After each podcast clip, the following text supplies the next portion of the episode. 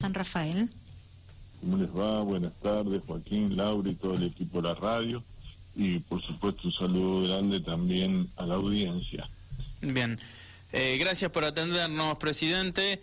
Y eh, la pregunta tiene que ver en un inicio con el 2021, el comienzo de un nuevo año, después de meses tan particulares que hemos vivido eh, todos, pero que San Rafael obviamente por ahí lo ha sentido un poco más al ser un municipio, eh, contar con menos recursos por una cuestión obvia y lógica. Y mm, ahora digo, en el año en curso que estamos atravesando, ¿cómo, esperan que sea? ¿Qué expectativas tienen? ¿Por dónde pasan las prioridades desde el punto de vista de ustedes, no? Bueno, mira, en esto nosotros hemos sido muy claros con la sociedad eh, por un lado, hemos estado ayudando y asistiendo a todas aquellas familias que, producto de la pandemia, que fue el tema central y lamentablemente, ¿no? Porque fue eh, un retroceso en todo sentido para el país, para la economía del país, las provincias, los municipios. Bueno, pero hemos dado prioridad a la ayuda, la colaboración y la atención de las necesidades de nuestros vecinos con el tema de la pandemia. Y también paralelamente y en la medida que se iba pudiendo, eh, seguimos con nuestro plan de obra y con no solo con plan de obra, sino con todo el accionar municipal. La pandemia eh, realmente ha implicado un desafío muy grande, eh, un desafío científico eh, un desafío industrial que se está viviendo ahora con eh, los laboratorios tratando de producir la, cantidad de vacunas que el mundo necesita, un desafío logístico, eso después hay que distribuirlo, ustedes saben que son condiciones muy especiales, y un después un desafío sanitario que es la, la, la propia colocación, el plan de vacunación en sí estos cuatro desafíos se han hecho gran, en base a un gran esfuerzo público y privado. Cada uno ha puesto su granito de arena y en tan solo un año, que aunque parezca mucho, para, para una pandemia no es mucho, eh, eh, arrancamos el 2021 ya con la misma problemática pero con otras expectativas, con una luz de esperanza, que es la vacuna.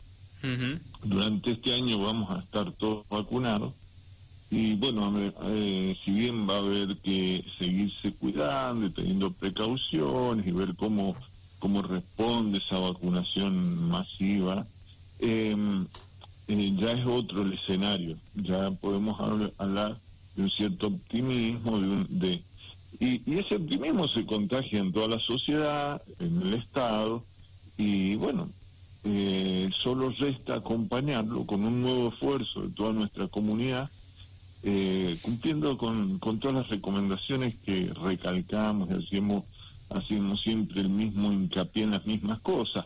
El barbijo, pero cuando decimos el barbijo, el barbijo bien colocado, que, que tape bien la boca y la nariz, ¿no es cierto? Que son las vías principales de acceso del virus, el distanciamiento cuando es posible, la buena ventilación, el uso de los espacios al aire libre de ser posible, intensificar esos usos y que entendamos que no estamos vacunados, o sea que, eh, no tengamos una conducta como si estuviésemos vacunados. Estamos en vías de ser vacunados. Entonces, bueno, eh, con esto, con este comportamiento eh, apuntamos y, y, en este 2021 y volviendo a la pregunta que ustedes me hacían, eh, como objetivos concretos mantener la economía en marcha, que costó muchísimo volver a poner en marcha la economía. Mm. Eh, el sector turístico es el 30% de nuestro Producto Bruto Interno. Ahora viene el gran desafío de la educación de nuestros chicos con la vuelta a clases, algo que todos queremos, pero bueno, también nos genera un montón de, de incógnitas y tenemos que apoyarla cuidándonos y cumpliendo con las normas sanitarias. Así que eso en general eh, lo que depara el 2021 y lo que sobre la base que nosotros eh, planificamos nuestro trabajo. Ahora, en esto de mantener en marcha la economía, eh, la obra pública, que abro, hablo, digo justamente de la obra pública porque depende de la comuna y otras cosas que por ahí no, pero sí la obra pública, eh, también me imagino que es una de las metas eh, porque colabora para mantener en marcha esa economía a la cual usted hacía mención recién. Sí, por supuesto, la obra pública municipal tiene la característica de que es continua, es permanente. A lo mejor eh, una intervención provincial o nacional son de mucho mayor volumen, pero son más esporádicas, no tienen una continuidad. Y a veces las empresas lo que necesitan es asegurarse una continuidad en el tiempo para poder mantener su estructura de trabajo y por supuesto su evolución. Eh, entonces, la obra pública municipal eh, que no pierda continuidad es muy importante para la economía. Y bueno, nosotros estamos en ese sentido con un frente importante. Ahora estamos, por ejemplo, por darle así rápidamente, en distritos en Cuadro Venegas, estamos próximos a faltar el barrio Santa Clara de Asís, que son, hemos trabajado con el delegado y la gente del barrio, son más de 15 cuadras de pavimento y es trabajo y también es, progreso para un distrito.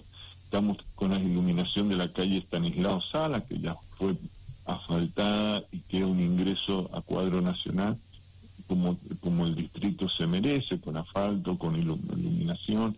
Eh, eh, va a estar conectado con la rotonda de la Copa, que está en plena remodelación. Paseo Luz Huerta, que avanzamos con las obras eh, ya, eh, si Dios quiere, eh, trabajando fuerte en el cuarto tramo, en la cuarta cuadra, y con muy próximamente llegando, que es una, una necesidad de llegar al cruce de Alberdi y Patricias Mendocina y Espino, que es em, ese asfalto, o sea, un asfalto muy deteriorado, donde pasan transportes eh, de gran de carga de, eh, con muchos kilos y lo han deteriorado, lo han deformado, ahí está realmente más que deteriorado, deformado y se hace peligroso para la circulación de vehículos menores, inclusive para motos, bicicletas. Bueno, entonces también es una, una obra próxima a realizarse. Eh, la apertura de la calle Teles Menese para continuar con los corredores, ¿no es cierto?, que descongestionen el, el tránsito de las principales avenidas. Em, así que bueno, en lo que es obras, eh, tenemos eh, diferentes frentes de obras. hemos comenzado ya a trabajar con el, paseo em, de Anfunes, que es continuidad del paseo Rawson. Y que es todo esto, además de ser eh, calidad de vida para los sanrafalinos, eh, también impactan en, el turismo porque hacen de San Rafael una ciudad linda. Y mm, si bien eh, mucho de la belleza que tiene está en sus paisajes, también el clima a veces hace que el turista no pueda ir salir a disfrutar de sus paisajes, como ha sido ayer, antes de ayer con las tormentas, y transita mucho por la ciudad. Entonces la ciudad tiene que estar acorde a las expectativas de turismo que tenemos que, repito, es el 30% del Producto Bruto Interno, o sea, no, no es poca cosa lo que representa. Así que mm. estamos realmente muy, muy, este, yo diría, comprometidos con la obra pública para poder no solo eh, mover la economía, sino mejorar la calidad de vida de todos los sanrafalinos y estar a la altura de la circunstancia como eh, ciudad dentro de los destinos turísticos del que tiene el país una de las ciudades más elegidas y en algunos momentos la más elegida, eh, tiene que tener una infraestructura. Y, y, todo lo que significa una belleza urbana acorde a esa demanda. Así que bueno, es un desafío muy grande, vamos siempre regulando y tratando de ser prolijos administrativamente, financieramente sobre todo, un municipio que cumple con todos sus compromisos, que no se endeuda.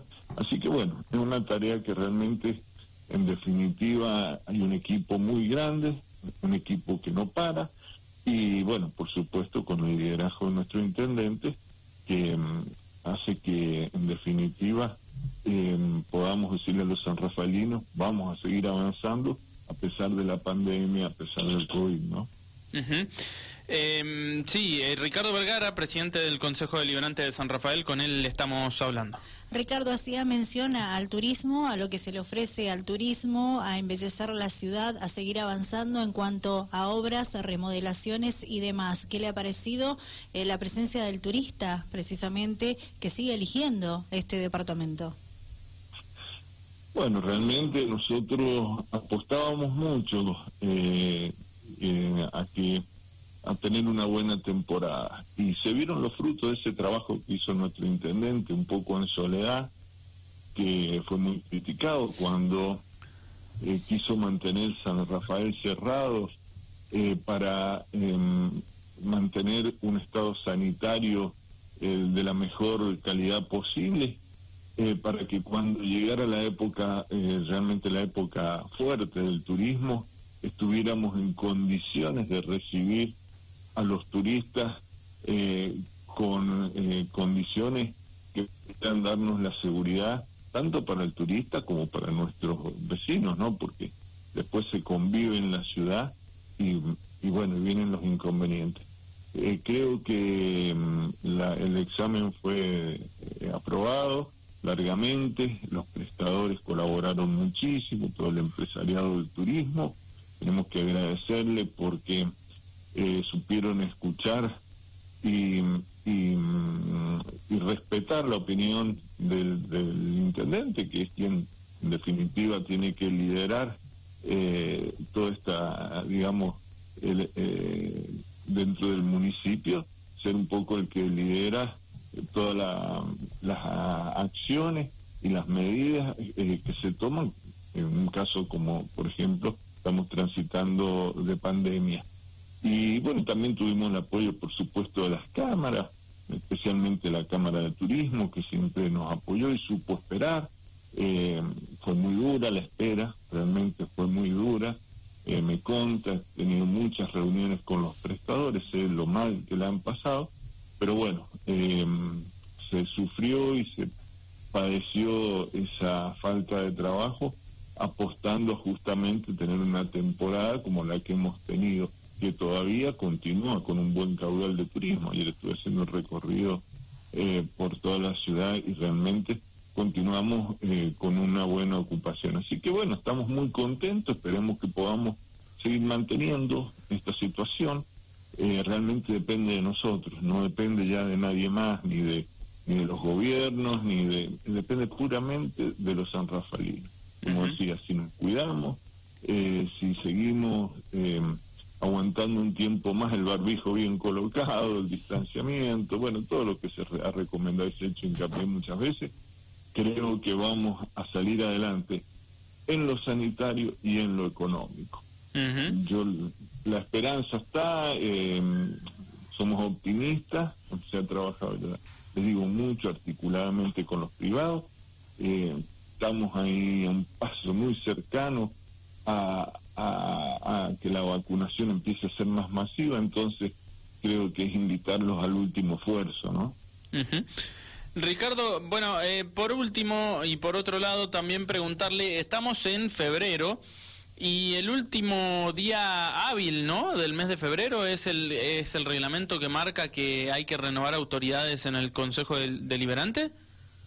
Sí, sí, efectivamente. El viernes que viene eh, sería eh, el, el último día hábil se renuevan las autoridades y eh, comenzamos después con el periodo ordinario, de, el nuevo periodo ordinario de sesiones, o sea, el periodo ordinario correspondiente al año 2021. Eh, si por algún motivo no se hiciera esa, porque la apertura de las sesiones se hace con el discurso eh, de apertura del intendente municipal.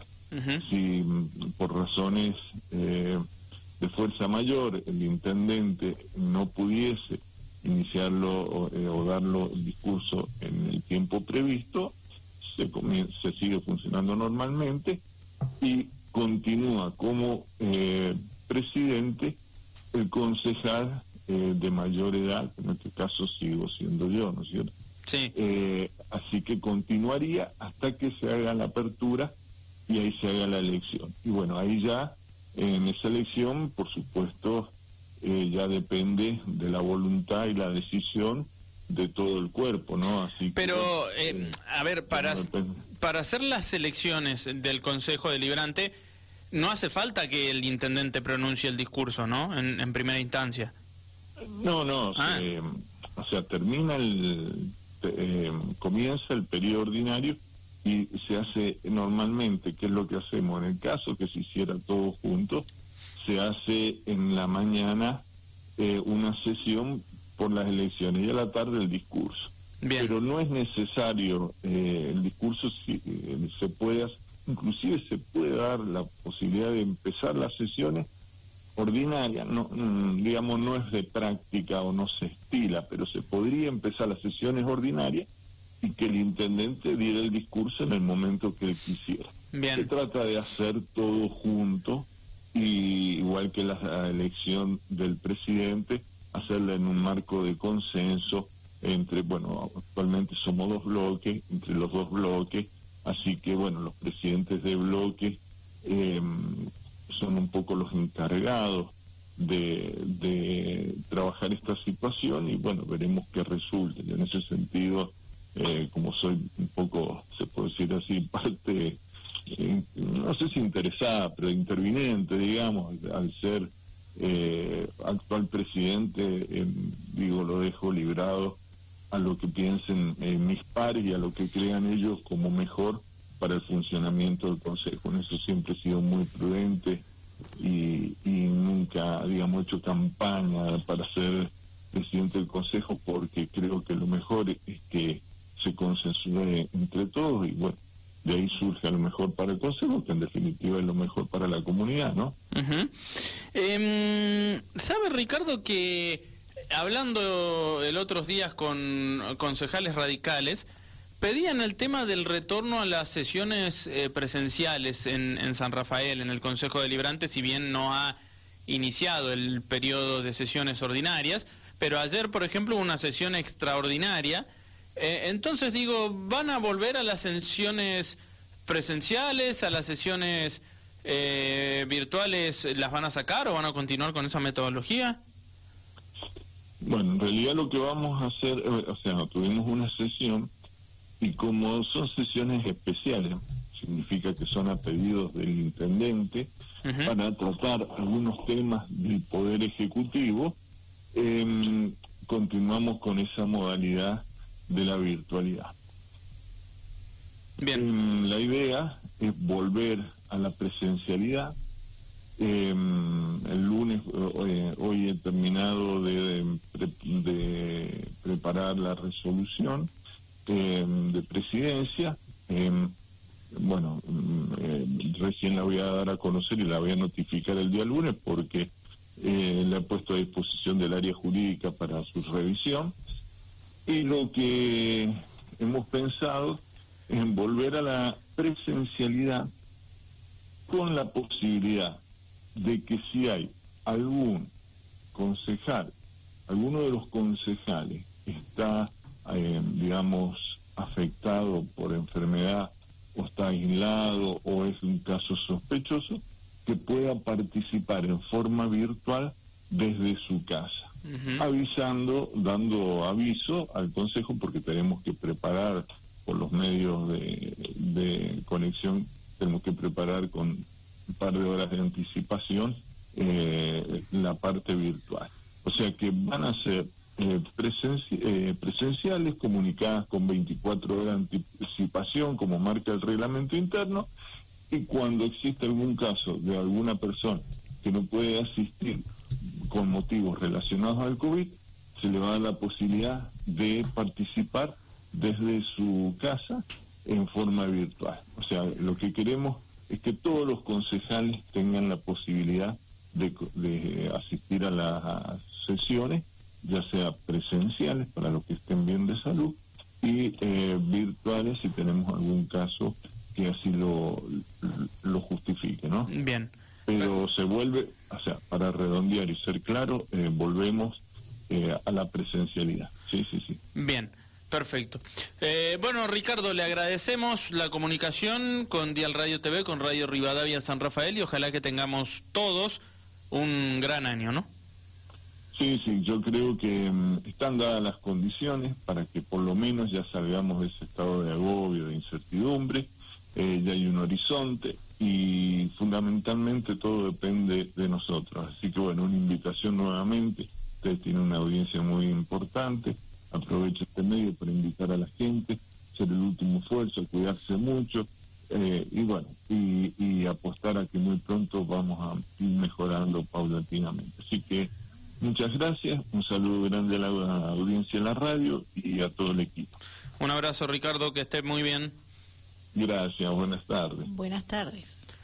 Ahí estaba Ricardo Vergara, presidente del Consejo Deliberante de San Rafael.